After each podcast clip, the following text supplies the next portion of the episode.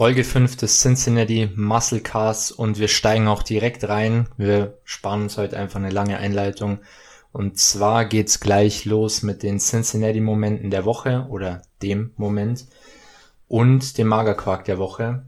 Paul, möchtest du starten?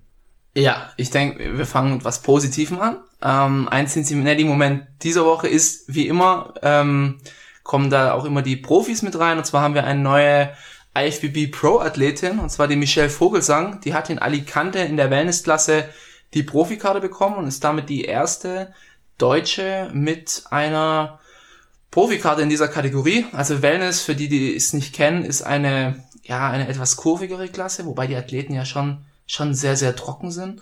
Aber da wird bisschen mehr Fokus auf den Unterkörper gelegt, also dass der Unterkörper voluminöser ist. Die haben auch, also ich muss wirklich sagen, die haben richtig stabile Quads. Also feiere ich total. Ich bin nicht so der Fan von der Bikini-Klasse. Ich ähm, mag es dann schon eher, eher muskulöser. Da so Bodybuilding ist mir jetzt ein Ticken zu viel.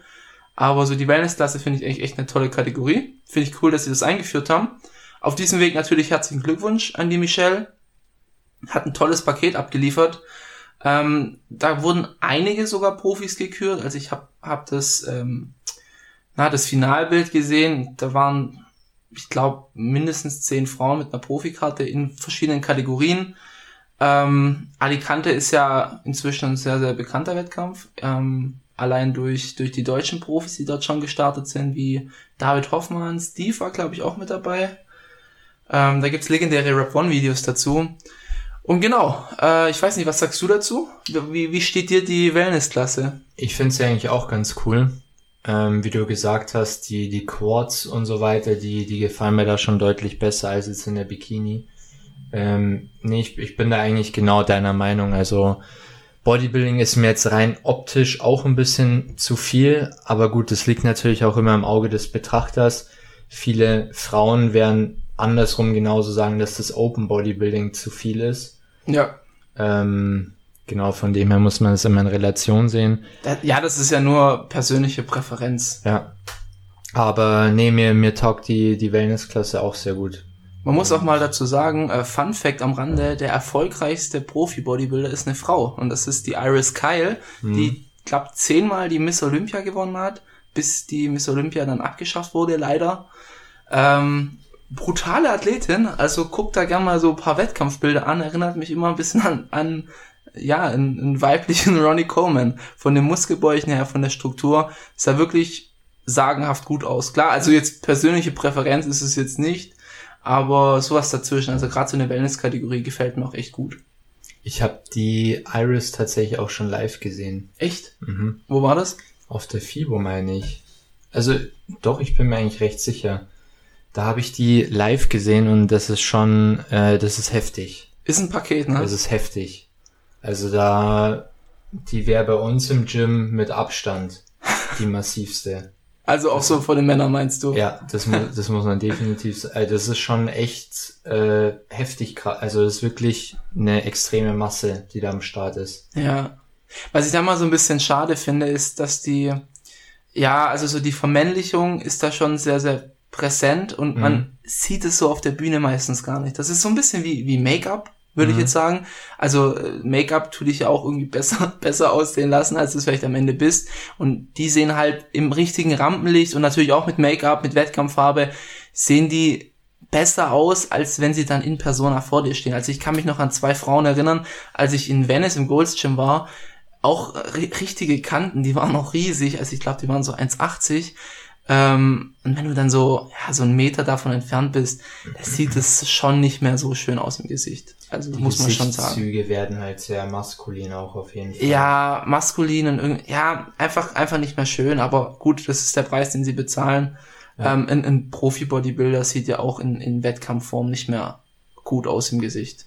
Nee, nicht also, unbedingt. Es ist dann halt immer, ja, Kamera, Licht, was weiß ich, wo sie dann gut aussehen, aber wenn du da so ganz nah dran bist, sieht es halt sehr ausgehungert, sehr faltig, auch sehr, sehr alt aus. Also das, das. Ich, ich weiß noch in meiner, in meiner letzten Prep 2019, obwohl ich jetzt da natürlich nicht so niedrig mit dem Körperfett war wie auch jetzt oder nach wie vor auch noch was zur, zur sogenannten Endhärte fehlt, ähm, wurde ich da tatsächlich von der von der Nachbarin von meiner Freundin gefragt. Also ich, ich habe da kurz das geholfen, weil ich gerade eingeparkt habe und sie hat mich gefragt, ob ich kurz beim Kistentragen helfen kann. Und dann hat sie mich so, hey, darf ich dich mal was Persönliches fragen? Und ich so, ja klar. Äh, bist du eigentlich krank aktuell oder hast du irgendwas? Ich so, hä, wieso? Ja, du siehst so krank aus. Also nur um das vielleicht mal so so in eine Relation zu setzen. Also man sieht wirklich nicht unbedingt gesund aus. Ich ich merke es bei mir jetzt selbst auch. Ich habe halt Augenringe des Todes, also so richtig schwarz unter den Augen. Das ist jetzt nicht, weil ich wenig schlaf, sondern einfach Erscheinung der des der der Mangelernährung, sage ich jetzt mal. Aber ja, dann dann kann man sich auch vorstellen, wie jetzt zum Beispiel ein Open Bodybuilder auch im Gesicht aussieht, wenn er in den letzten Zügen seiner Prep ist. Ja, bloß dann noch entwässert dementsprechend. Genau. genau. Also äh, schön ist es nicht mehr. Aber mir ist es tatsächlich, wo, wo du es gerade ansprichst, mir ist es am Donnerstag aufgefallen, als ich im Gym gesehen habe, dachte ich, okay, langsam kommt es, das, man sagt immer Death Face, also so, dass du so kurz vorm Tod bist, ja. kam dann schon so rein. Also er ist schon sehr, sehr eingefallen, vor allem weil Michi eigentlich jemand ist, der eher ähm, kräftiger im Gesicht ist, würde ich jetzt mal sagen. Mhm. Zumindest in der Offseason. Und Runder, sagen wir es mal so. Voluminöser. ich bin da, ich bin da auch ein Kandidat, also von daher, ich darf sowas sagen.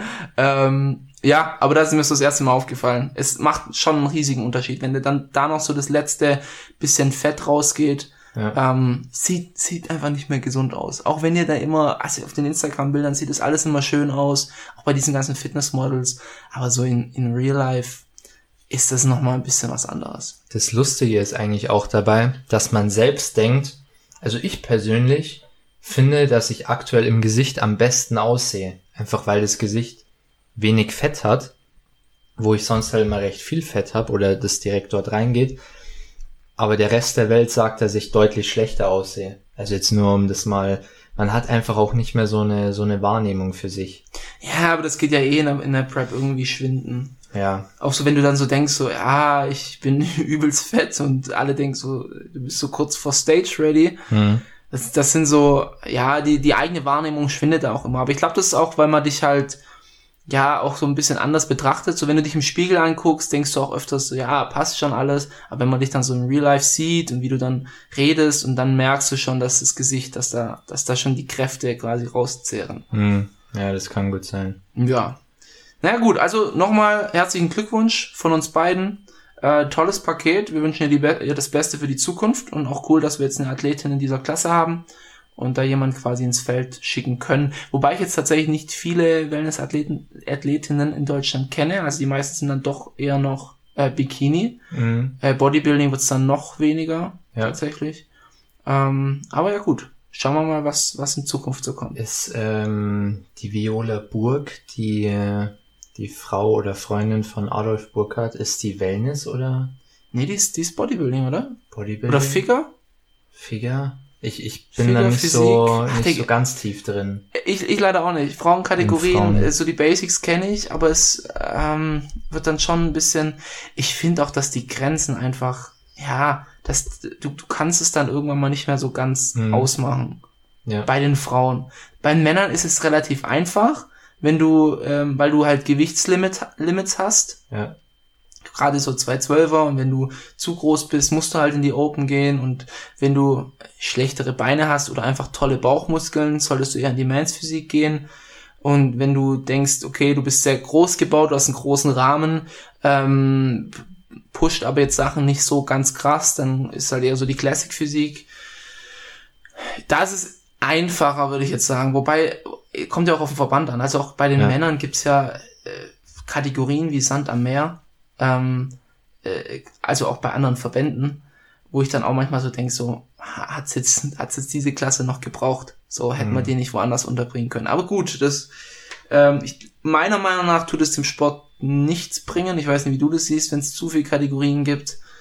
Ähm, aber, mal macht das Ganze halt ein bisschen unattraktiv auch, finde ich, für die ja, Zuschauer, weil ja. man einfach oft, Meine viele Zuschauer zum Beispiel, wenn, wenn ich einen Wettkampf habe, das sind ja auch wirklich Laien, also die sind nicht im, im Sport drinnen. Ja. Und das ist immer wieder schwer zu erklären, was war jetzt Men's, alleine das schon, was ist jetzt Men's Physik, was ist Classic Physik, das verstehen die Leute noch relativ einfach. Mhm. Aber wenn es dann halt darum geht, okay, jetzt doch irgendwie Classic Bodybuilding, ja, was soll das jetzt sein? Oder ab wann darf man eine Kür machen? Ab wann, also so diese generellen Regeln.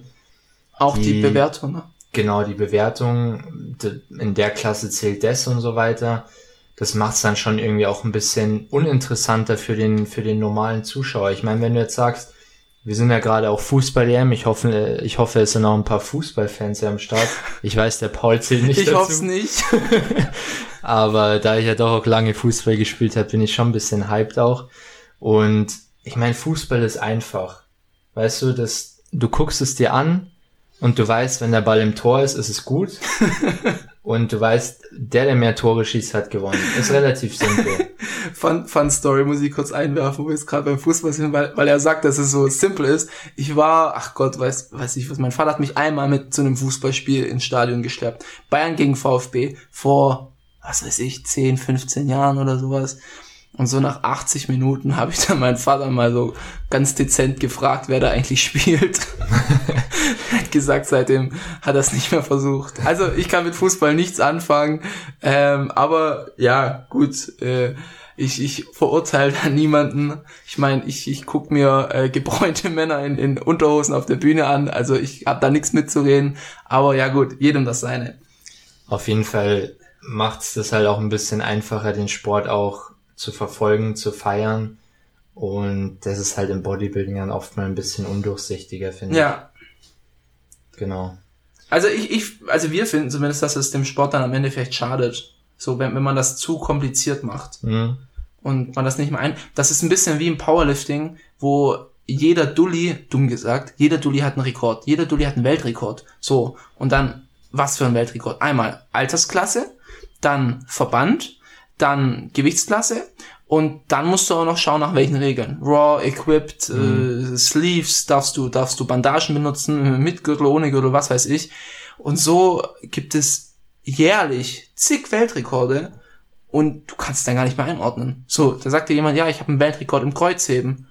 Und ja, ich meine, der, der beste Deadlift war von Haftor Bjornsson 501 Kilo. So, aber wie ordnest du das jetzt ein? Der Typ sagt mir, hat auch einen Weltrekord. Hat er jetzt 502 gehoben oder was? Also das macht das Ganze einfach so ein bisschen komplizierter, als es vielleicht sein sollte. Also ohne, dass wir jetzt den Leuten was aberkennen wollen. Und wenn du Champion in deiner Klasse bist, dann ist es auch immer, also es, es setzt ja voraus, dass du eine Leistung davor gebracht hast. Aber irgendwann wird's halt dann einfach too much. So.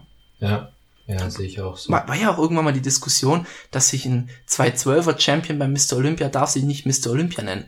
Da hat die Frau von Phil Heath, wenn ich mich richtig erinnere, ich hoffe, ich sage jetzt nichts Falsches, vor zwei, drei Jahren, hat irgendjemand, äh, ich will jetzt nicht sagen, dass es Flex war, aber kann auch Flex gewesen sein. Nee, war es Flex? Oder war es in der Classic Physik? Keine Ahnung. Irgendjemand hat geschrieben, äh, er ist Mr. Olympia und was weiß ich. Und dann wurde die, die Frau von Phil Heath getriggert und hat gesagt, nur Phil Heath darf sich Mr. Olympia nennen.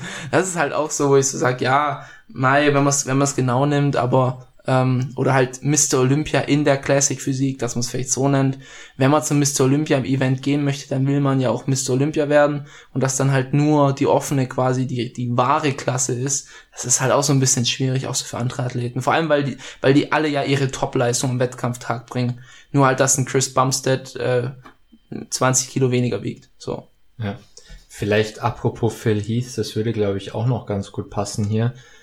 Er hat ein Form-Update hochgeladen oder ein kleines, man hat einen kleinen Sneak Peek gesehen von seinem Bauch aktuell. Ich weiß nicht, hast du es gesehen? Äh, Ich hab's gesehen, wir nehmen es als Cincinnati-Moment. Oder würdest du das eher als Magerquark sehen? Äh, Kann man nee, diskutieren. Als, als Cincinnati. Ja, Aber wir sind ja auch. gerade dabei. Ja. Deswegen würde ich es jetzt einfach noch kurz ausführen.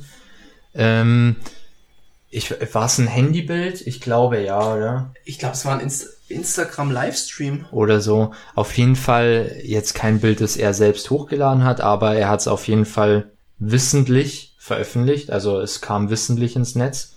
Und zwar hat er da mal schnell unterm Training sein T-Shirt hochgezogen oder sein Tanktop, um seinen Bauch zu zeigen. Und vielleicht auch noch mal zu dem Hintergrund, ich glaube, er hat jetzt die letzten Tage auch nochmal einen Post veröffentlicht, in dem stand Hashtag 8 Weeks Out oder sowas. Auf Twitter, das hat irgendwie kaum, kaum Interaktion gekriegt. Mhm. Aber ja, irgendwie Hashtag hat er gemacht. Also theoretisch wäre er oder würde er in acht Wochen starten, wenn man dem jetzt Glauben schenken sollte.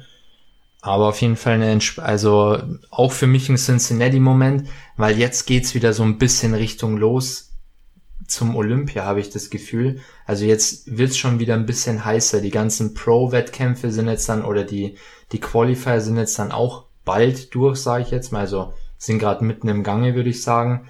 Auch unsere deutschen Athleten sind bald auf der Bühne im Juli, glaube ich. Und es nimmt jetzt alles wieder so ein bisschen Fahrt auf, finde ich, vor allem auch in der deutschen Szene. Mhm. Und jetzt eben auch, ja, durch sowas wie Phil Heath, ich meine, sowas braucht man auch einfach, dass da Gesprächsthema da ist, dass da ein bisschen Hype aufgebaut wird und halt auch nicht erst in der Woche vom Olympia. Von dem her finde ich es ganz cool.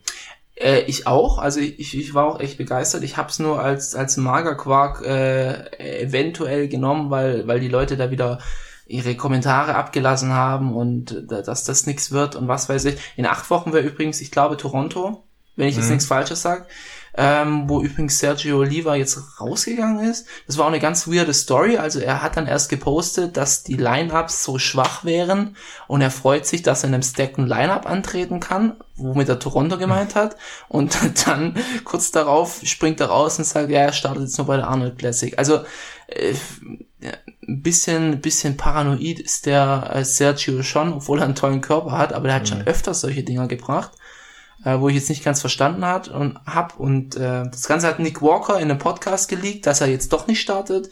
Und da war dann Sergio jetzt auch mad und hat dann äh, ein langes Video gemacht auf, auf Instagram, wo er gesagt hat, so und so und was weiß ich und Ansagen gemacht verstehe, wer verstehen will. Ich freue mich auf jeden Fall auf die Anna Classic, weil die ist ja dieses Jahr kurz vor Mr. Olympia. Also es, ja. ich, ich, ich würde fast behaupten, es wird ein stacktes Lineup. Also außer die sagen alle, ich will den Mr. Olympia nailen, aber ich glaube, dazwischen sind nochmal zwei Wochen, also müsste eigentlich im Rahmen des Möglichen sein. Da kann man schon mal so eine Sneak Peek haben. Also ich denke, dass das ist ein gut besuchter Wettkampf wird. Und äh, ja, also das mit Phil Heath, ich, ich weiß nicht, ob er in Toronto startet, ob das was anderes ein Teaser ist, ob das einfach, ich, ich wüsste auch nicht, warum er dort starten wollen würde. Mhm. Vielleicht Preisgeld, aber ich glaube jetzt nicht, dass es so hoch ist. Es ist ja auch ein, ich glaube, äh, ein Tier 3 Wettkampf Toronto, also nichts prestigeträchtiges in Anführungszeichen. Aber gut, wer weiß, wir, wir freuen uns auf jeden Fall. Ich würde mich auch sehr freuen, wenn er wieder auf Mr. Olympia kommt. Ich fand die Midsection, ich weiß nicht, wie du siehst, aber ich fand die sah auch eigentlich echt okay aus. Ist jetzt keine 2008 Phil Heath mit Section, aber besser als 2018, 2019 und 2020. Beziehungsweise, nee, 2019 war, war er da? War er oh, nicht. Nee, nee. 2019 war er nicht, genau. Aber 2018 und 2020. Ja, Oder wie siehst du das? Ich weiß nicht, es, es ist halt immer schwer, auch von so einem Bild das zu beurteilen. Aber wenn ich jetzt ehrlich bin, wenn ich so ein Bild hochlade, meine, oder wenn ich wenn ich mich so präsentiere, dann würde ich vielleicht auch gucken, dass es einigermaßen das Beste ist, was ich liefern kann. Also ich, ich, ich sage jetzt mal, er hat hier versucht, wirklich seinen Bauch in optimalen Licht zu präsentieren. Also nicht jetzt Licht vom Sinn her, mhm. äh, vom, vom Wort her, sondern generell er hat versucht, sich am besten zu präsentieren mit dem Bauch. Und für das fand ich es jetzt nicht so krass. Also es ist nach wie vor nicht so ein Bauch, mit dem du gewinnst, sagen wir es mal so. Es ist keine geile Midsection, ja. Nee. Und ja, man muss da auch natürlich ein bisschen betrachten, es ist halt ein Bild, es ist aus dem Gym, wer weiß, wie viel er davor gegessen hat, wie viel nicht und so weiter. Das sind so viele Rahmenfaktoren, die man jetzt nicht mit einberechnen kann. Aber ich weiß nicht. Ich ich habe da echt meine Zweifel, dass das nochmal was wird mit dem Bauch. Wobei ich sagen muss, ich finde es besser, dass es in einem Live-Video spontan hochgezogen hat, als wenn er jetzt irgendwie ein Bild hochgeladen hat. Ja, safe. Das auf jeden Fall. Deswegen, also da, da muss ja schon ein gewisses Maß an Confidence dahinter sein. Ich finde ihn auch, er sah flacher aus. Mhm. Also er wird wahrscheinlich jetzt nicht so prall unterwegs sein, deswegen könnte tatsächlich sein, dass er auf Diät ist. Ähm, das war ja auch so der Struggle beim letzten Mr. Olympia. Also er war weder ganz prall, noch war die Midsection on point. Mhm. Also ein bisschen schade war. Also ich glaube, sie wollten einfach weniger reinladen, mhm. weil sie das für die Ursache vielleicht von dem Blähbauch gehalten haben. Und das schadet halt dem Phil Heath. Und Phil Heath, der eh schon ein schmaleres Schlüsselbein hat äh, und dann neben Big Ramy bestehen muss, der muss halt dann auch wirklich prall kommen.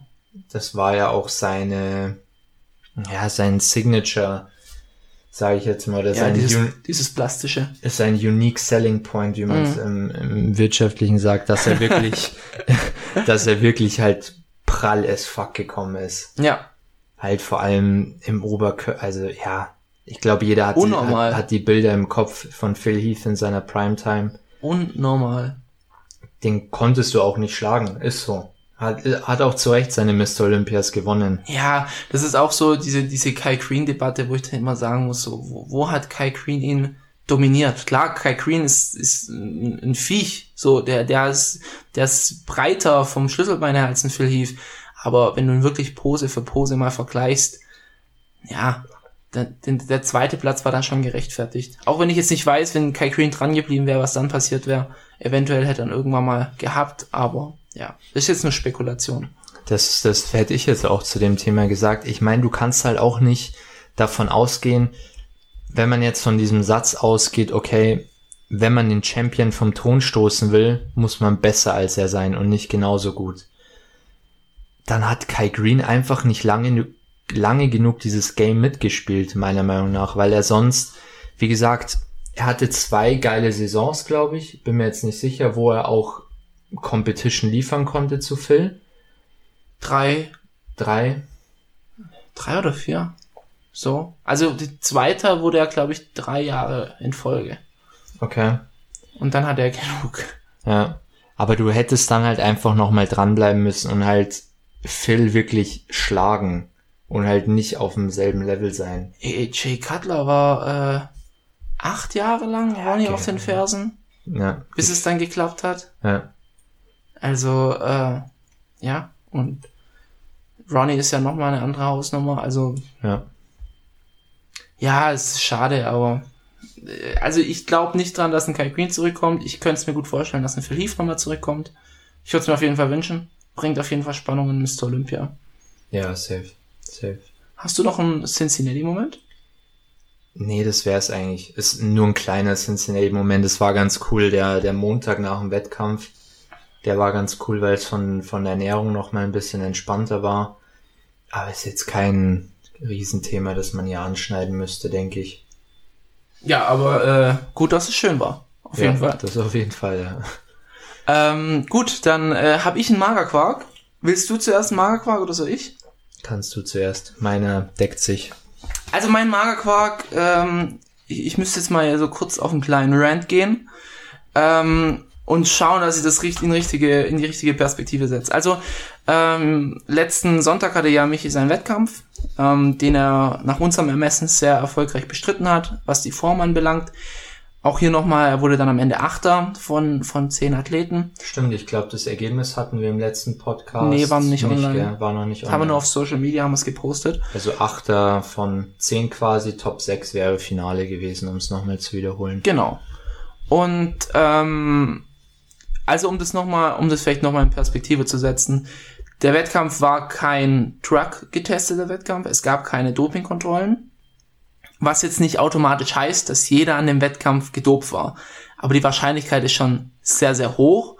Und unter der Prämisse, dass halt Michi muskulär ähm, der Schwächste in seinem Lineup war, also so mit der Schwächste war, einfach von der von der schieren Muskelmasse.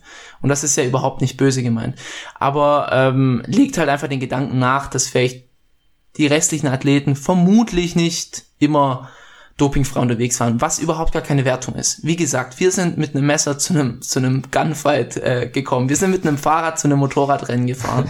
so, uns war das klar.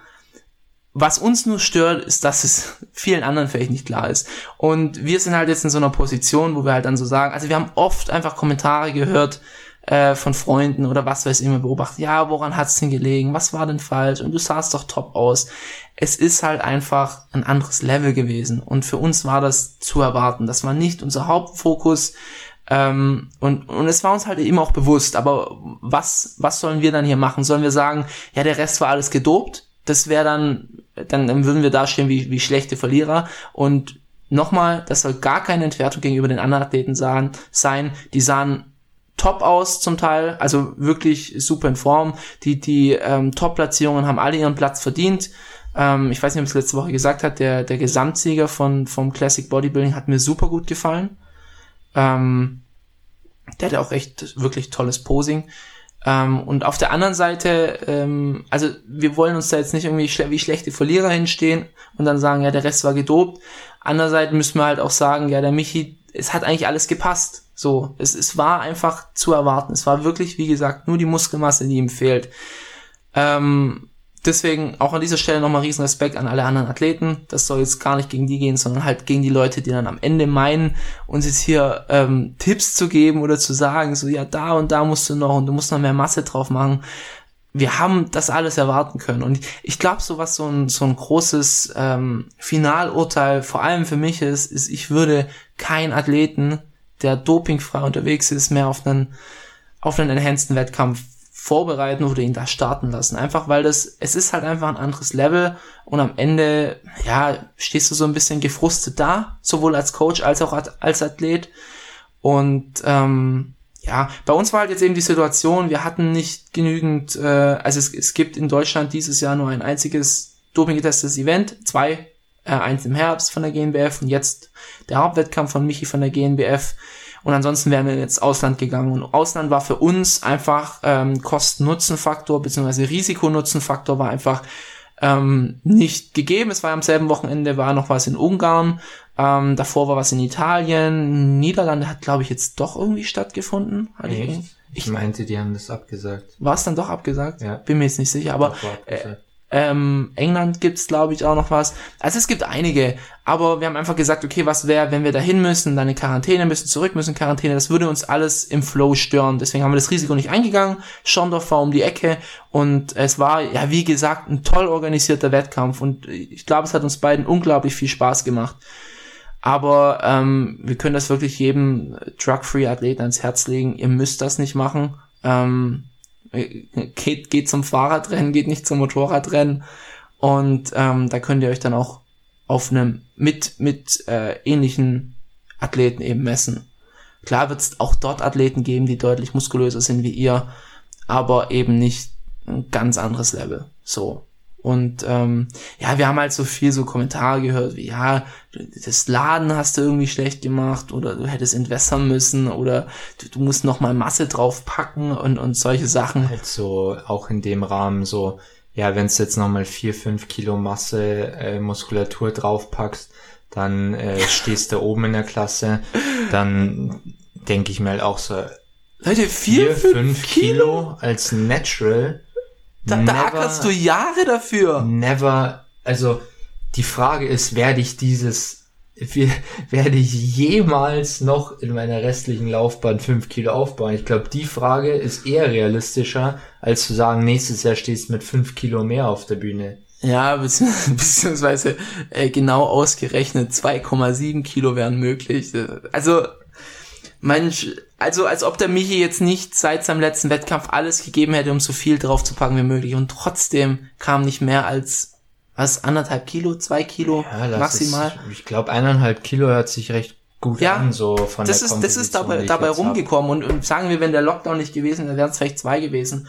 Ja. Aber das wird jetzt nicht so weitergehen. Wir werden jetzt nicht nochmal innerhalb von einem Jahr, ne, das waren jetzt zwei Jahre, nochmal irgendwie das, das Doppelte dann plötzlich draufpacken wir wissen schon, was wir tun. Wir nehmen auch sehr, sehr gerne Ratschläge an von erfahrenen Athleten, ähm, aber ähm, eben so Kommentare um des Kommentarens willen, das war einfach so mein Magerquark-Moment, wo ich so dachte, Mensch, Leute, also, ne? Es ist halt ein bisschen schade, weil ich, ich war, also, mir war diese Situation schon von der letzten Prep bewusst, als ich beim DBFV gestartet bin. Mir ja. war das, mir war das bewusst und ich glaube, du hast es mir auch angemerkt, ich war tatsächlich gar nicht abgefuckt über die Platzierung. Ich auch nicht. Oder ja, ich, ich meine, du hast schon kurz gesagt, man, Top 6 und so wäre schon irgendwie geil gewesen. Wäre nice gewesen, aber es ist, wir, wir sind nicht mit der Erwartungshaltung hingegangen, dass wir das Ding jetzt komplett abräumen und dass wir der ja. massivste Athlet auf der Bühne wären. Ja. Wir, wir standen ja schon beim Wiegen und die haben dann gleich gesagt, brauchst du eigentlich nicht draufstellen, so. Ja. Also, wir waren ja 13 Kilo unter dem Weight Cap 13 Kilo. Das ist, oder? Äh, 10, 10 Kilo. Hättest du nicht 97 haben dürfen? Nee, 94. 94, okay, gut, 10 Kilo von mir aus. Aber ist ja, Das macht, wie du sagst, den Kuchen auch nicht mehr nass. das macht den Kuchen auch nicht mehr nass. Ähm, ja, also wir haben natürlich haben wir noch ein paar Analysen so im Nachhinein gemacht, so Sachen wie die Beine sind uns dann schon aufgefallen. Ähm, wir haben dann festgestellt, dass es eventuell am Rasieren lag, dass die Beine eben ein bisschen zugelaufen sind aufgrund von einer kleinen Reaktion im Unterkörper, würde ich jetzt kleine Reaktion. Nee, also äh, ihr wisst, was ich meine. Also dass die, dass die Beine einfach ähm, Gereizt reagiert. genau, dass du eine gereizte Haut hast und da kannst schon mal Wasser ziehen. Ja. Solche Sachen zum Beispiel. Ähm, das war uns dann schon auf jeden Fall bewusst. Ja. Ähm, und deswegen haben wir halt gesagt, okay, ähm, wir müssen das Rasieren besser planen, dann eventuell nicht so viel rumlaufen. Er ist ja an dem Tag auch noch drei Stunden Auto gefahren, das war sicherlich jetzt auch nicht förderlich. Und dass wir das dann eben noch bis zur Deutschen hinkriegen, weil die Beine könnten tatsächlich besser aussehen. Ähm, keine Frage. Und das sind so Nuancen, die wir verbessern wollen. Wir wollen vielleicht noch 100 Gramm mehr Carbs laden, damit er noch ein bisschen, ein Ticken praller ist. Aber ansonsten hat die Strategie gepasst und wir waren beide happy. Ich denke ich denk halt nur, dass deswegen war es halt dieser Magerquark.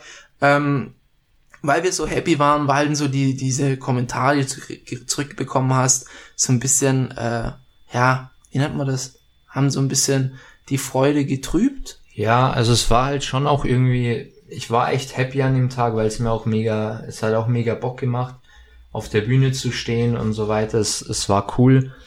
Und am Montag dann im Gym, das erste war, also wie gesagt, ich, ich bin an dem Level, wo ich sage, mir ist Feedback von außen, negatives Feedback, solange es nicht konstruktive Kritik ist, ist mir wirklich egal. Also es geht darum, wir haben das Ganze analysiert, wir wissen, was wir gemacht haben im Detail, wir wissen auf Gramm genau, wie viel Kohlenhydrate und so weiter. Wir können es professionell analysieren, was man besser machen kann. Aber wenn du dann halt ins Gym kommst und du weißt, hey, du hast dich da jetzt auch auf eine Bühne gestellt, wo sich kein anderer Netti hingestellt hat, muss man jetzt auch mal so sagen. Ich habe, wie gesagt, man weiß es nicht, aber man hat jetzt keinen gesehen, den man aus der Natural-Szene kennt, der sich dort auf die Bühne gestellt hat als Warm-up. Niemand. Und dann muss man schon das auch ein bisschen in den Rahmen lassen, wo man sagt, hey, der hat sich da hingestellt und ist jetzt nicht stockletzter geworden. Achter, okay? Das heißt, wir haben auch zwei andere Athleten hinter uns gelassen. Das ist jetzt keine Blamage, also keine blamable Performance oder irgendwas. Und dann halt, ähm, die Kommentare waren halt hauptsächlich, ja, Wettkampf lief ja nicht so gut, oder? Nicht so, hä, wieso, wieso lief's nicht gut? Ja, bist ja nur Achter geworden. Ja, wie gesagt, ich habe dann da auch schon nicht mehr wirklich Lust drüber zu reden, weil in dem Moment ist es halt so, ja, soll ich jetzt, wie du gesagt hast, ich will jetzt auch keine Ausrede suchen, aber man muss halt einfach auch faktisch sagen, wie, wie der Paul auch gesagt hast, du, du gehst hier mit einem Messer in den Gunfight rein. Es ist einfach so. Und dieses Gewichtslimit, das gibt es, damit es ausgereizt wird. Und die anderen Athleten sind in dieser Klasse gestartet. Es hätte auch noch die Classic Physik gegeben. Dort hättest du noch mehr äh, Kilos drauf haben können. Diese Athleten sind in dieser Klasse gestanden, weil sie dieses Gewichtslimit ausgefüllt haben. Und jetzt jeder, der diesen Sport kennt und der weiß, wie viel Kilo wie viel Kilo sind, der weiß, wie viel ein Kilo ausmacht. Das sind Welten. Wenn du, wenn du jetzt sagst, okay, so wie ich in der Men's Physik ausgesehen habe, so wie ich jetzt aussehe, das ist für mich ist das ein deutlicher Fortschritt. Das sind 1,5 Kilo. Diese Athleten haben sich aber 10 Kilo von mir unterschieden. Oder lass es nur 8 sein. Das ist fünfmal oder sechsmal so viel, wie ich zugelegt habe innerhalb von zwei Jahren. Das, das muss man einfach in Relation sehen. Und dann ist es halt schade, wenn man diese, ja, das einfach nicht so ganz rüberbringen kann. Man kann jetzt nicht sagen, hey, schau mal, das war keine Dopingkontrollen. Ich starte meinen Hauptwettkampf und es war auch einfach ein Vorbereitungswettkampf. Wir sind, es war einfach sechs Weeks out von unserem Hauptwettkampf. Also, dass da die Form noch nicht 100% peeled ist, ist doch auch klar. Aber ja, ich verstehe halt dann auch manchmal die Kommentare nicht, aber gut, haben wir jetzt eh schon, glaube ich, relativ viel dazu gesagt. Und ja, Mehr gibt's eigentlich nicht dazu zu sagen. Wie gesagt, konstruktive Kritik oder so. Oder wenn mal jemand sagt, ähm, ja, wieso habt ihr die Posen irgendwie anders gemacht? Das ist ja was komplett anderes, aber so ein bisschen negativ über das, Das Ganze. unsere eigene Schuld, natürlich. Ja, aber so, so ein bisschen negativ über das Ganze reden ist halt, ja, muss nicht sein, wenn man, weil man sich halt auch ein bisschen um die Rahmen, Rahmenbedingungen informieren sollte. Und ja, genau. Und wir beschweren uns ja auch nicht. Wir, wir sitzen ja jetzt Nee. nicht hier und sagen, oh, aber die anderen alle und die waren Nee, doch bevorzugt und wir waren so schlecht und eigentlich wäre der Michi Erster gewesen und was, das sagen wir ja gar nicht. Wir sagen, wir, wir waren uns dem Risiko bewusst, wir wollten unsere Form testen, wir wollten einen geilen Wettkampf hinliefern, wir wollten Spaß haben und hatten wir alles. So. Und der Rest ist halt, ja, kann man sich sparen. ja. Manche Kommentare. So, Ja. muss, man, muss man einfach so sagen. Hätte nicht sein Fall. müssen. Gut, dann haben wir das uns auch mal von der Seele geredet. Ähm, hast du noch einen, einen Cincinnati-Moment oder hast du noch einen Magerquark? Nee, ich bin durch. Dann kommen wir jetzt in den Hauptthemenblock. Ähm, ich glaube, es macht ganz Sinn, wenn wir Timestamps machen, weil wir sind schon ziemlich weit im Podcast drin, Ja. falls jemand nur diesen Teil anhören möchte. Und zwar, äh, ich meine, das, das äh, ist jetzt schon ein ziemlicher Trend gewesen, die Tierlists, also diese, dass man was kategorisiert ähm, nach, nach Bedeutsamkeit. Und wir haben gesagt, okay, wir machen jetzt einfach mal als Einstieg für die Science-Themen, machen wir einfach mal ähm, eine Tierlist für verschiedene Faktoren. Wir haben gedacht, okay, wir bauen das jetzt nicht wie ein, wie ein, äh, wie soll man sagen, wie so ein Wissensvideo auf, also so, wir erklären euch was, sondern wir machen das ein bisschen spannender und wir haben jeder uns Begriffe aufgeschrieben, ausgeschnippelt, die liegen jetzt vor uns und wir tun die jetzt gegenseitig reinbringen und dann drüber diskutieren, wo wir das einordnen könnten. Ähm, zur Kategorisierung, also das Beste, äh, das Wichtigste quasi ist ein S-Tier, also das ist ganz, ganz oben. Dann kommt A, B, C, D, E, so abstufend. Ähm, und dann ganz unten im, in die, die allerletzte Kategorie ist dann die Bro Zone. Und Bro Zones sind einfach Sachen, die sind, die sind nicht mal un, die sind nicht unwichtig, also E wäre zum Beispiel unwichtig, sondern Bro Zone ist, existiert nicht oder ist, äh, ist halt Bro Science Maximal irrelevant. maximal irrelevant. Das hat nichts mit Muskelaufbau zu tun. Äh, wir haben auch ein paar Fun-Begriffe reingeschleust oder ein bisschen was für, für Diskussionsbedarf. Wir werden die Tierliste auch auf jeden Fall auf Social Media posten. Ihr dürft auch gerne interagieren, mitdiskutieren, sagen, ey, das sehe ich aber nicht so und guckt doch mal hier. Äh, das ist unsere eigene Einschätzung ähm, mit unserem Wissen, was wir, was wir haben, wie wir das einkategorisieren würden. Und das würde dann auch dann weiteren äh, Content natürlich für folgende Videos eröffnen, wo wir dann genauer auf diese Begriffe eingehen. Aber jetzt wollen wir erstmal zur Kategorisierung kommen. Und ich würde sagen, Michi, start doch einfach mal mit deinem ersten Begriff. Okay, dann muss ich hier mal kurz meine Kärtchen anschauen. Ähm, ich starte mal, ich denke mal, der wird relativ hoch gelistet sein, der Trainingsreiz. Und zwar, vielleicht sage ich erst mal ein paar Worte dazu. Also für mich sind so die, die klassischen Grundsäulen, ich glaube, das, das hat man auch schon oft gehört, einfach das Training, Ernährung und ja, letztendlich die Regeneration, wenn man es jetzt mal so, so grob zusammenfasst. Und ein großer Punkt ist natürlich der Trainingsreiz, also ja, was das, was das Training auslöst, wie gereizt die Muskulatur ist, wie stark sie quasi dazu getrieben wird, zu wachsen. Und ja, ich, ich würde den Trainingsreiz schon ganz oben ansiedeln, würde ich jetzt sagen. Was jetzt, was jetzt unter den Trainingsreiz spielt, wie man den erzielt und so weiter, da können wir jetzt dann auch nochmal eingehen oder machen wir mal Da eine kommen von mir auch separate Be Begriffe, ja. ja. Aber ich würde den Trainingsreiz, vielleicht fassen wir auch ein paar Begriffe dann zusammen für die, für die Social Media Übersicht, aber ich würde den Trainingsreiz jetzt auf jeden Fall mal in das S-Tier einordnen. Äh, bin ich voll, voll, voll und ganz dafür. Also ohne, ohne Reiz, ohne Reiz kein Muskelwachstum, wie auch immer dieser Reiz jetzt aussehen möchte. Aber das, das Wichtigste, der wichtigste ähm, Faktor für Muskelaufbau ist, ich meine, klar, die meisten sagen immer Volumen, aber eigentlich ist es die Tension, also äh, die, die Load, dass du überhaupt etwas auf dem Muskel ausübst. Und das könnte man schon als, als Trainingsreiz ansehen. Also absolut S-Tier, eines der wichtigsten, äh, oder eigentlich, ist, wenn wir ehrlich sind, für Muskelaufbau der wichtigste Faktor. Ja. Ähm, klar, jetzt im Enhanced-Bereich, da gab es ja diese, diese Studien, wo Non-Sportler Testosteron bekommen haben, trotzdem Muskulatur aufgebaut haben, das stimmt schon. Aber ähm, wenn das dann abgeflacht wäre, so diese, ähm, diese äh, ähm, androgenbedingte Muskelwachstum, der nur durch die Zuführung von Steroiden bewirkt wird, wenn der abgeklungen ist, dann ist ja der Treiber der Trainingsreiz. Du, du kannst jetzt nicht durch, du kannst dir keine Muskeln anfressen oder anschlafen oder ja. äh, andenken oder was weiß ich. Ja, finde ich gut. S-Tier.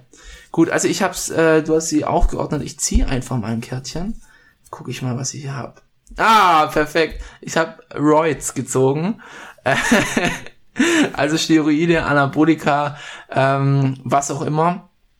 Und äh, andere Formen von Peptiden und äh, Diuretika oder was auch immer mal dazu, leistungssteigende Substanzen, sagen wir es einfach mal so, ähm, ist für mich ein, ein, ein hohes Tier, aber kein S-Tier auch wenn man jetzt, äh, klar, wenn man es jetzt allgemein betrachtet, so was zwischen einem Natural Mr. Olympia und einem Enhanced Mr. Olympia liegt, das sind ja dann auf dieselbe Größe wahrscheinlich 40 Kilo at the most, reinstes Beef.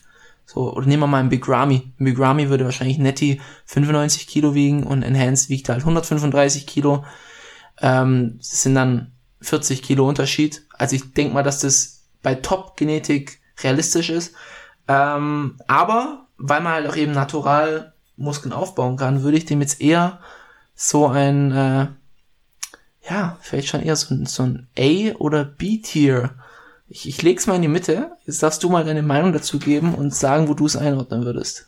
Mm, ist natürlich schwer einzuschätzen, weil wenn wir jetzt sagen, okay, was, was ist wichtig für Muskelaufbau, sind es primär nicht die Roids. Also du kannst, wie du gesagt hast, ganz normal äh, auch Natural Muskulatur aufbauen.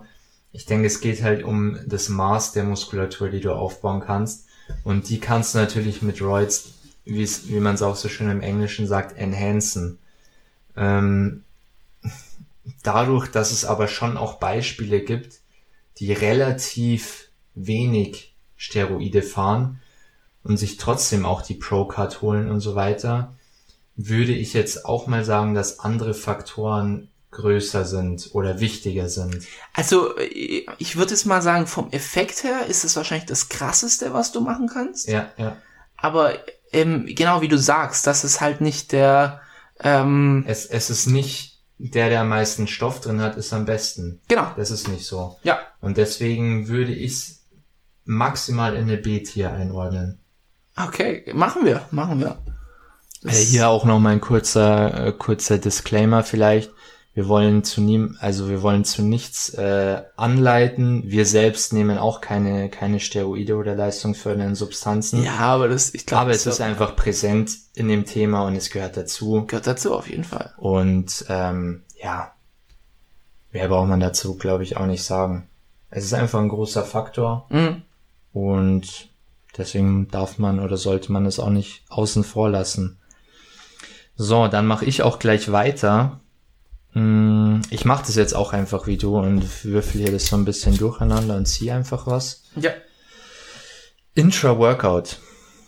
Damit ist quasi gemeint ein Intra-Workout, ja, nennen wir es mal Intra-Workout-Ernährung. In dem Sinne von einem Shake. Okay, Shake. Oh, oder egal was. Also du könntest, könntest auch sagen, okay, ich fresse eine Tüte. oder ich esse eine Tüte Gummibärchen, Intra-Workout. Könnte man ja auch mhm. als Intra-Workout bezeichnen. Benutzt du Intra-Workouts? Ich benutze eigentlich nur ERAs als Intra-Workout. Jetzt im Aufbau benutze ich teilweise noch ein Clusterdextrin, aber sehr, sehr gering dosiert. Jetzt im Aufbau? Nicht jetzt im Aufbau. Hast du was verfasst? Oder? Michi. okay, also vielleicht packen wir doch noch bis zur nächsten Competition was drauf. So ein Kilo geht schon noch. yes, safe. Nee, äh, also im Aufbau nutze ich es tatsächlich, aber nicht viel. Also ich habe, also ERAs habe ich immer als Intra-Workout drin und ein Cluster Dextrin habe ich vielleicht so 15 Gramm, 20 Gramm Max mhm. im Aufbau drinnen. Wie fühlst du dich das so mit Cluster Dextrin? Also äh, mm. hast, hast du einen Effekt durch Intra-Workouts? Sag mal so. Es ist schwer zu sagen. Schwer es ist wirklich, sagen? wirklich schwer zu sagen. Es ist mehr so, glauben, dass es funktioniert. Ich, ich habe es mir auch mal eingebildet. Also ich habe wirklich gedacht, ah, jetzt jetzt jetzt kommt's in die Muskulatur, jetzt geht's mir wieder gut. Wo ich tatsächlich einen kleinen Effekt gespürt habe, war in der Diät. Ich hatte einmal einen Minicut gemacht, wo ich Intra-Workout boah, was habe ich da gegessen? Ich glaube Datteln oder so. Ich weiß es gar nicht. Apropos, es gibt ein Propo-Video, wo Micha sagt, dass Datteln viel Leucin haben. Das stimmt nicht. also das reicht nicht, außer du isst, keine Ahnung, drei Kilo. Aber back to topic. Also da hatte ich, ich habe es mir zumindest eingebildet und das ist ja schon ein Effekt an sich, ja, die, die psychologische Komponente. Ähm, ich hab's auch ja eine Zeit lang genutzt, hab's aber dann weggelassen, vor allem jetzt gerade in der Diät, einfach weil das für mich nicht unbedingt nötig ist. Ich schaue eher, dass ich gute ähm, Versorgung nach dem Training habe. Und äh, ja, also wissenschaftlich würde ich sagen, wird da viel zu viel Hype drumherum gemacht. Es ist, es ist eben nicht unglaublich wichtig, dass du direkt im Training und auch direkt danach dir am besten die Carbs in die Muskelzelle reinspritzt, ja, damit du, damit du perfekt versorgt bist mit Carbs und vor dem Training, während dem Training, nach dem Training, alles andere ist dann egal und in, in zig verschiedenen Formen, damit es auch, damit der Körper richtig merkt, okay, wir haben hier 30 verschiedene Kohlenhydratquellen, jetzt muss ich wachsen. Ähm, wo es Sinn macht, ist, wenn du AM und PM Workouts hast, also das heißt, wenn du zweimal am Tag trainierst, wenn du einen hochfrequenten Split hast, wie zum Beispiel ich feiere einen Ganzkörperplan, da kann es schon Sinn machen, wobei es auch bei mir reicht, wenn ich nach dem Training was esse. Ähm, Im Training, also ich, ich würde sagen, einfach vom Effekt her, ich kann im Training besser mit Hunger umgehen als drumherum. So. Und deswegen würde ich mir die Kalorien dann eher sparen. Ähm, genau, also ich, ich finde, da wird viel zu viel Hype draus gemacht. Ich würde dem Ganzen jetzt einen, maximalen D-Tier geben, aber kannst gern mal deine Einordnung abgeben. Ich hätte jetzt auch gesagt, ein D-Tier ist, glaube ich, ganz, ganz fair. Ich, ich muss sagen, was ich schon merke, sind Aminosäuren im Training tatsächlich. Mhm. Kann jetzt auch nur Einbildung sein, aber ich meine schon bei mir gemerkt zu haben, dass mich das in meiner Regeneration schon unterstützt. Mhm. Und ja, ich sage jetzt mal so, in der Diät bist du halt auch sehr, deine Muskulatur ist relativ schnell leer von den Speichern her. Mhm. Also bist sch relativ schnell durch. Man kennt es ja dann auch am Ende vom Training, wenn du eigentlich wirklich nur noch am, am Zahnfleisch rumpumpst quasi. Ähm, von dem her, aber ob man es dann halt im ja, ich, ich denke, wir können uns darauf einigen, es ist nicht essentiell. Im Aufbau bist du sowieso eher im Überschuss. Da kommt selten vor, dass die Speicher mal komplett leer sind. Ja. Und deswegen, ich, ich würde sagen, es ist ein nice to have. Probiert's mhm. aus. Wenn's, wenn's dir was bringt, benutze es. Vor allem, wenn ihr länger trainiert, natürlich. Genau. Ich meine, wir, wir haben jetzt Einheiten zwei Stunden Minimum, da macht es dann auf jeden Fall Sinn, wenn man eine Stunde trainiert, ja, sind wir ehrlich, brauchen wir es definitiv nicht. Nee, aber da kann man halt auch so, keine Ahnung, wenn ihr zum Beispiel äh, gefastet trainiert mhm. ähm, und nicht irgendwie, nicht, nicht vorm Training irgendwie was Habhaftes und ich zähle einen Whey Shake auch schon ein bisschen als was Habhaftes haben wollt, dann machen wir auch mal eher was vorm Training zum Beispiel. Ja. Ähm, und das reicht euch dann auch, wenn ihr kurze Session habt. Wenn ihr jetzt drei Stunden trainiert und so kann eine Session auch mal bei mir gehen, kann das schon eher Sinn machen. Ja. Auf jeden Fall. Es ist ein nice to have. Ja. Sagen wir so, nice to have, but kein Must. D-Tier. Genau. Gut, top. Dann ziehe ich mal das nächste. Körperfettanteil. Okay. Ähm, Körperfettanteil kurz zur Erklärung. Ähm, also ich will damit sagen, wie wichtig ist es, einen bestimmten Körperfettanteil zu haben. Die Empfehlungen sind ja meistens so für einen Aufbau zwischen 10 und maximal 20 Prozent. Für einen Mann und zwischen, ja, Frauen kannst du immer so 7 bis 10 Prozent draufrechnen, sagen wir mal 20 bis 30 bei der Frau. Wie wichtig ist es, in dieser Range zu bleiben? Ähm, für den Muskelaufbau. Also wirklich Muskelaufbau selber, wie wichtig ist dein Körperfettanteil? Da würde ich mal gerne deine Meinung dazu hören. Mm, ich bin mir jetzt nicht um die Studienlage bewusst, das weiß ich nicht. Vielleicht weißt du da ein bisschen mehr. Ah, es, ist schwer zu sagen. Ich denke, für mich geht es da hauptsächlich um ein um Wohlbefinden im mhm. Körper. Und ich habe, ich, das ist, glaube ich, auch wirklich abhängig vom Körpertyp oder vom, von, je, von jeder Person individuell. Ich persönlich habe mich sehr, sehr wohl gefühlt in meinem letzten Aufbau. Mit dem Körperfettlevel, was hatte ich da? 16 vielleicht? Äh, wo du bei 96 warst, 596? Ja, ja so ungefähr 16, 16 bis 17 Prozent. Ja.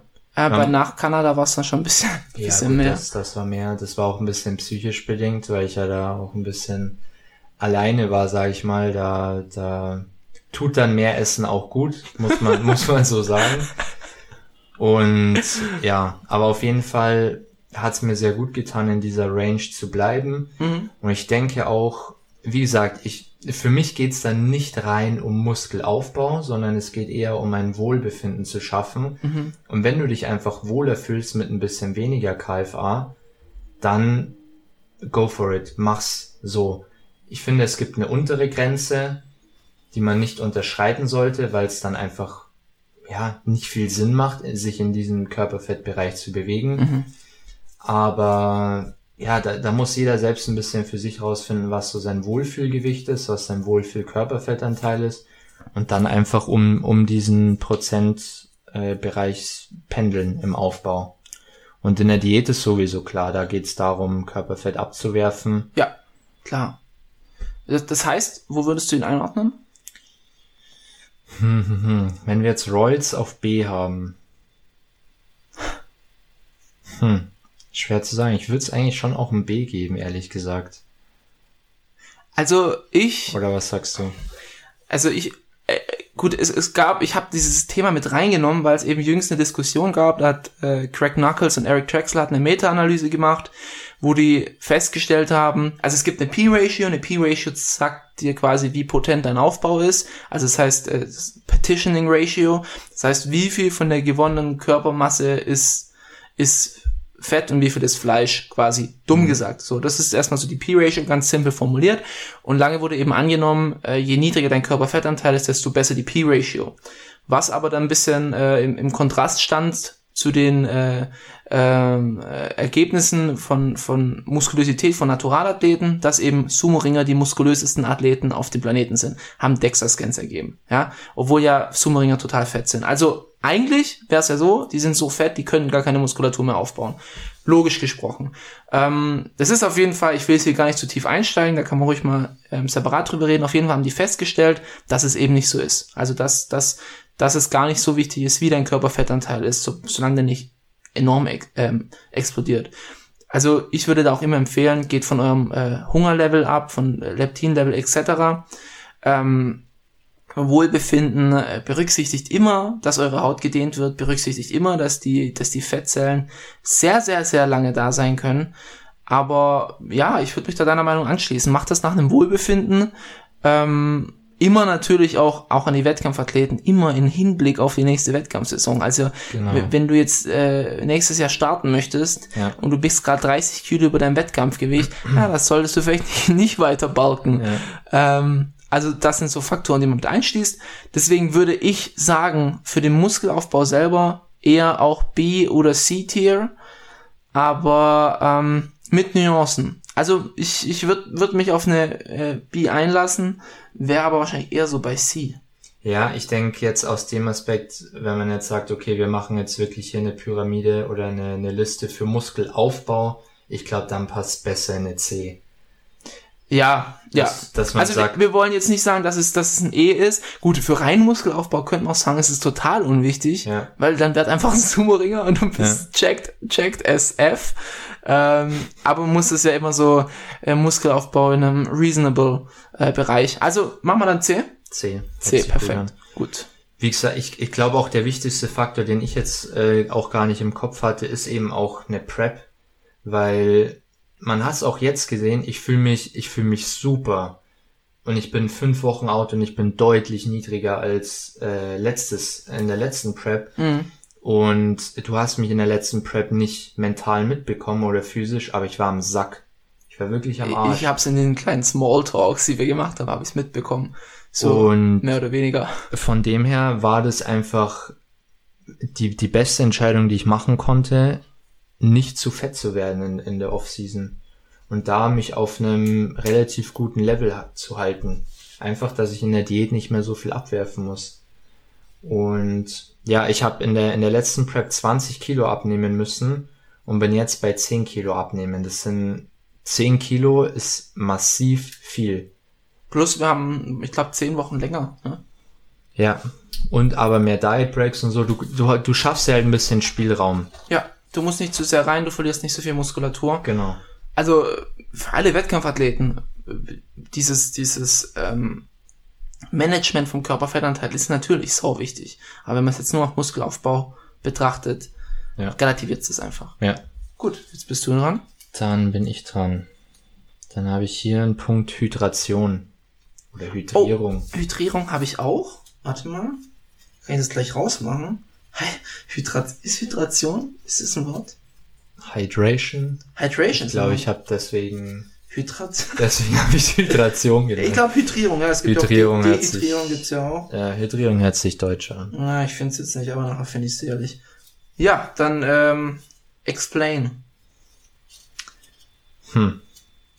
Ich habe es aufgeschrieben, weil ich mir dachte, okay, es ist schon irgendwie ein Punkt, den man vielleicht mit reinnehmen sollte. Ja, aber, ich auch. Aber klar. ehrlich gesagt weiß ich jetzt nicht genau, wie ich es auf Muskelaufbau einschätzen sollte. Also für mich ist eine, eine Hydrierung immer ein Teil von einer körperlichen Performance. Also von egal welchen Sport du machst, du musst gucken, dass dein Körper in dem Zustand ist, wo du am besten performst Mhm. egal ob du Kampfsport machst, Fußball spielst, du versuchst immer, letztendlich geht's auch im, im Bodybuilding mit der Ernährung. Warum ernährst du dich so, wie du dich ernährst oder warum teilst du die Mahlzeiten so auf? Einfach, dass du deinen Körper in die größt leistungsmögliche Verfassung bringst. Und da spielt für mich die Hydrierung schon auch eine große Rolle. Ich wüsste jetzt aber nicht, wo ich es einordnen sollte. Also ich würde das jetzt ähm, sehr, sehr hoch einordnen. Mhm. Aus einem einfachen Grund. Also ich, ich denke jetzt mal über ein paar Ecken. Also Mhm. bei, bei Hydrierung ist es so, Wasserkonsum ist immer wichtig. Auch wirklich viel und oft trinken, muss man auch immer sagen. Ich, mein Vater hatte mir da mal so, ein, so einen netten Bericht geschrieben, wo sich jemand drüber lustig gemacht hat, dass Leute so viel trinken und ähm, seine Quintessenz war, ja, wenn du durstig bist, dann musst du halt was trinken. Wenn du durstig bist, ist es schon zu spät und du bekommst schon einen Leistungsdrop von mehreren Prozenten. Also das heißt, Durst ist nicht dein, ich könnte mal demnächst was trinken. Durst ist dein Körper, der dir sagt, du hättest was trinken sollen. Mhm. Ganz klar. Also und vor allem bei Sportlern, die halt sehr, sehr viel schwitzen ähm, und natürlich auch Bodybuilder, die halt dann auch ein, ein höheres Maß an Muskulatur haben, höheres Maß an Kohlenhydraten zu sich nehmen, Salz etc., wo dann auch noch das ganze Wasser gebunden wird. Solche Sachen, ähm, dann noch Supplements zu sich nehmen, die auch noch mit einer ausreichenden Wassermenge ähm, äh, ähm, konsumiert werden sollten da hat es schon eine ganz schöne Wichtigkeit. Und wenn du dann bedenkst, okay, sagen wir, du gibst deiner Hydrierung kein Acht, keine Acht und, und äh, äh, Achtsamkeit, was? Keine Beachtung. So, ähm, und, und äh, lässt das, äh, ignorierst das quasi und du bist öfters dehydriert, dann tust du underperformen, plus ähm, ähm, also underperformen von der Kraft her, plus du, dein Training wird halt auch drunter leiden. Und dann wirst du am Endeffekt weniger machen. Also ich kann da aus Erfahrung sprechen, ich habe das auch ab und zu, wenn ich mal einen, sag ich mal, einen schwitzigen Arbeitstag habe und irgendwie denkst, ha, passt schon, jetzt trinke ich halt mal ein bisschen weniger. Und dann bist du im Training und plötzlich kriegst du Kopfschmerzen, ja, und dann, dann wenn du mal äh, dehydrierte, äh, Kopf, also Dehy Dehydration bedingte Kopfschmerzen hast, dann leidet dein Training richtig. Also es gibt fast nichts, was unangenehmer ist in einem Training. Wenn du in der Beinpresse bist und, und wirklich verdammte Kopfschmerzen hast, während du in dieser Beinpresse bist, du wirst underperformen. Und deswegen, also ich würde Hydration für Muskelaufbau mindestens ein A geben. Ja, ja, wenn du es, also wie gesagt, ich sehe es auch aus dieser, aus diesem Performance-Aspekt Mhm.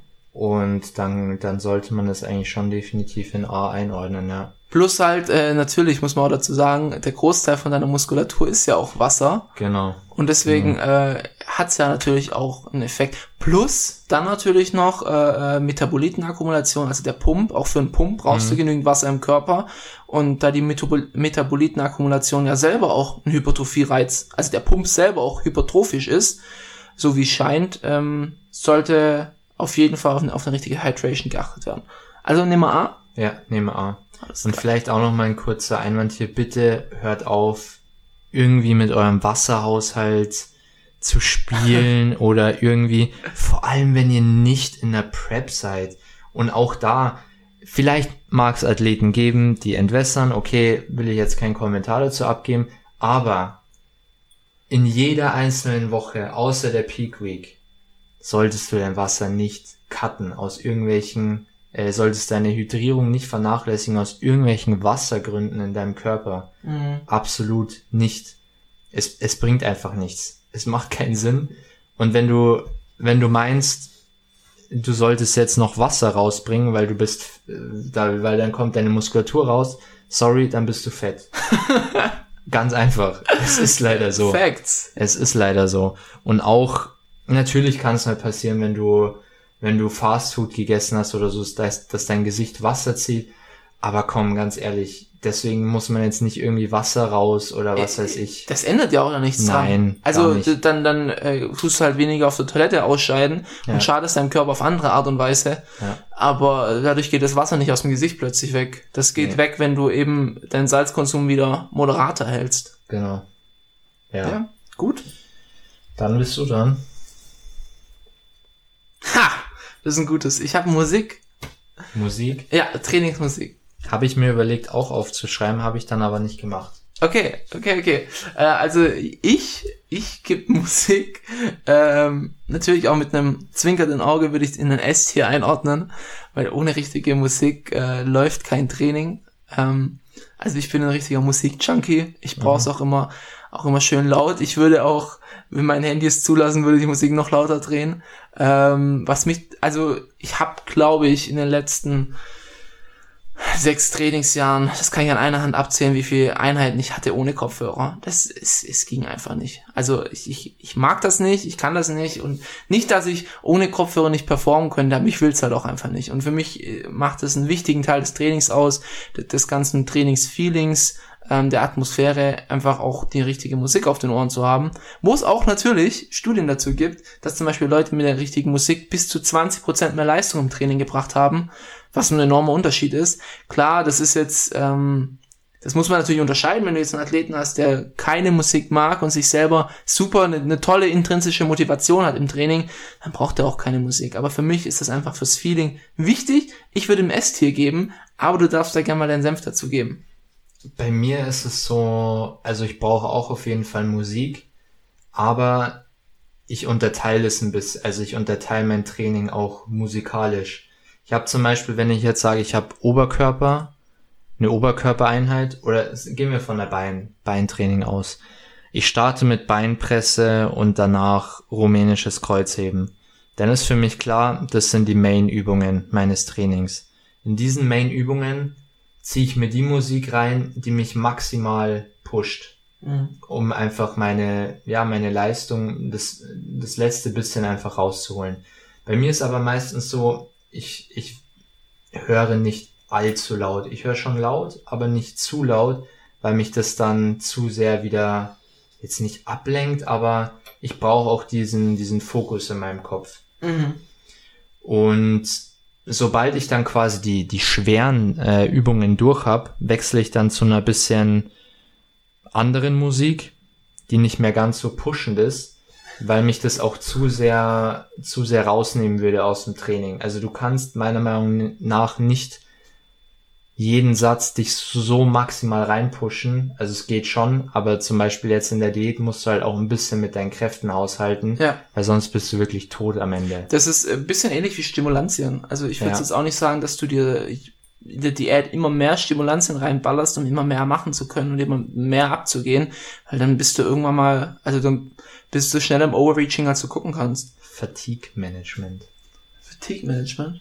Wie, wie meinst du? Ach so, Dass du halt guckst, dass äh, es bringt halt nichts, wenn du dich komplett Genau, ja, ja, genau. Also, also bei mir ist Musik, ich habe es ja auch allgemein formuliert. Also klar, bei Ja, mir ja, ist es klar. auch mal am Anfang, ist es mal eher so die pushende Musik. Hm? Ähm, dann äh, so im Mittelteil, wenn du schon so richtig äh, sweaty bist und ziemlich durch bist, kommt dann meistens so Machiavelli Motivation, Warrior Motivation. Ähm, wenn du da schon ordentlichen Pump hast und dann so gegen Ende kommt dann meistens so seichteres Zeug. Ja. Ähm, auch mal so aus der Autofahr-Playlist und nicht nur aus der Gym-Playlist. Das ist schon so, ja. Ja. Aber es ist immer so, es ist, ja, das ist so ein, so ein Groove, den du halt durch das Training, in, in dem, durch die Musik bekommst. Es gibt zum Beispiel auch beim Armtraining, mag ich's auf Lieder zu setzen, die mir einen guten, ein gutes Feeling geben. Also Ja. so, so Sachen, eher so Popmusik schon fast, die ich halt gerade so, die mich in guten Mut bringen, weil es dann irgendwie beim Armtraining besser läuft. Geil. Aber das, das, da muss jeder halt für sich selbst das rausfinden. Und bei mir ist auch oft so, sobald in der Musik der Drop kommt, oder ich kombiniere das immer, sobald im Training bisschen der Leistungsdrop kommt, also im Sinne von, jetzt kommen vielleicht eher Isolationsübungen, wo mein ganzer Körper nicht so beansprucht wird, Mhm. sondern gezielt eine Muskulatur, kommt auch bisschen Drop in der Musik, wo ich sag, bisschen was ruhigeres oder bisschen was mehr für, für einen guten Mut. Ja. Und genau. Ich, ich würde jetzt vielleicht Musik nicht als S-Tier einstufen, aber ich weiß nicht, auf was können wir uns einigen. Äh, Was würdest du denn geben? Dann nehmen wir Mittelwert. Dann nehmen wir, ist okay, wenn wir es in ein B packen. Oder ist das das heißt, du, das heißt, du würdest Musik D geben. Und dann haben wir B als Mittelwert. Da machen wir A. Machen wir A? Ja, Und du würdest dann B geben? ja. Ich würde C geben. Ah, ja, gut, also gut, von mir aus machen wir B. Machen wir B, aber mit dem Wissen, dass du ihm ein C geben würdest. Und ich würde Ja. ihm S geben. Ja. Ich habe mein erstes Mal, übrigens Fun Fact, erstes Mal 140 Kilo Kniebeugen habe ich mit Angel of the Morning gemacht, weil da kam gerade Deadpool raus, äh, was der erste oder zweite Teil, wo diese Slow-Motion-Szene in dem Auto ist und dieses Lied spielt. Mhm. Und ich hatte ich hat's so gefühlt. Und hatte ich Angel of the Morning drin. Das war, war aber ziemlich geil. Ja. Nee, passt. Dann machen wir, ich würde sagen, vielleicht machen wir noch einen Begriff. Machen wir noch einen Begriff und dann machen wir einen Cut, weil wir haben ja wirklich noch sehr, sehr viele. Ja. Wir wollen es jetzt nicht zu lang ziehen.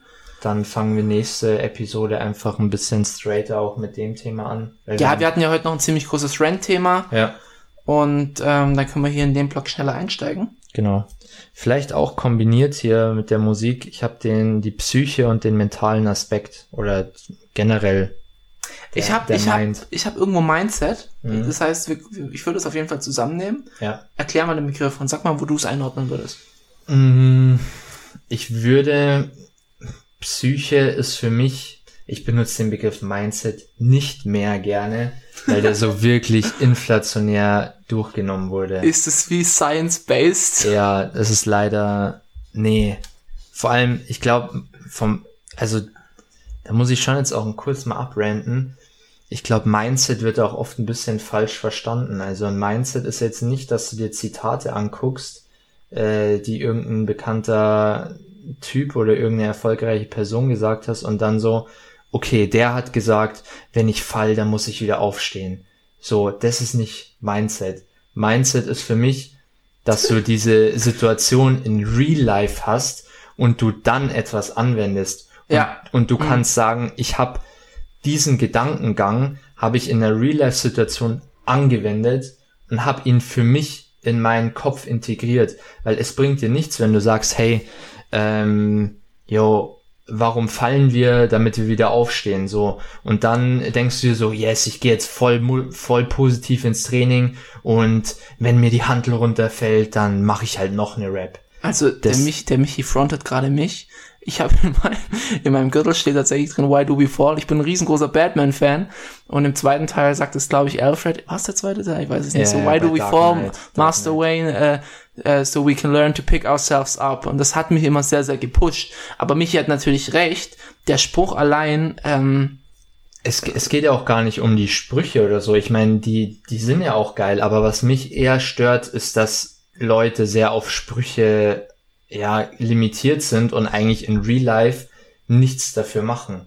Ist richtig. Also für mich war der Spruch, um, um vielleicht das auch mal so kurz ein bisschen äh, anzuschneiden, ähm, hat er einfach immer bedeutet, dass es im Leben geht's halt nicht immer aufwärts. Und ich hatte das halt auch in meinem Training immer wieder mitgekriegt, zum Beispiel. Sei es einfach nur äh, PRs oder, oder äh, Trainingsleistungen, die du failst. Sei es einfach Tage, wo du dich nicht gut fühlst. Für mich waren dieses Why Do We Fall waren immer Tage, wo ich mich nicht gut gefühlt habe. Leute, die mich eng kennen, wissen, dass ich ähm, sehr, sehr lange Zeit ein sehr, sehr verzerrtes Selbstbild hatte und einfach so Tage, wo du, wo du auch so gar nicht so selber in den Spiegel zum Beispiel gucken möchtest, das war für mich schon so Tage, wo du gefallen bist. Ne?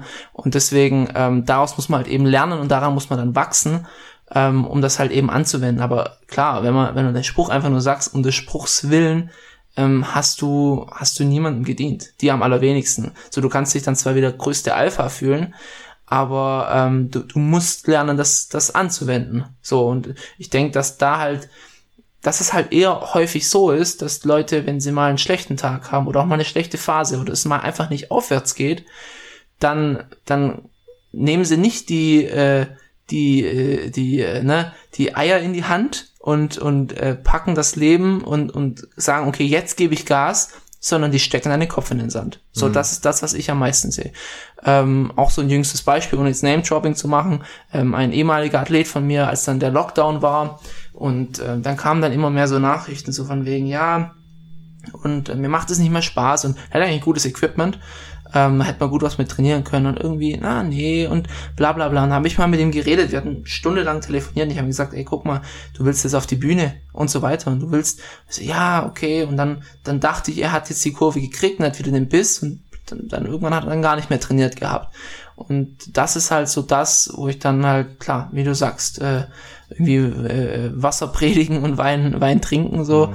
Also A sagen und B machen.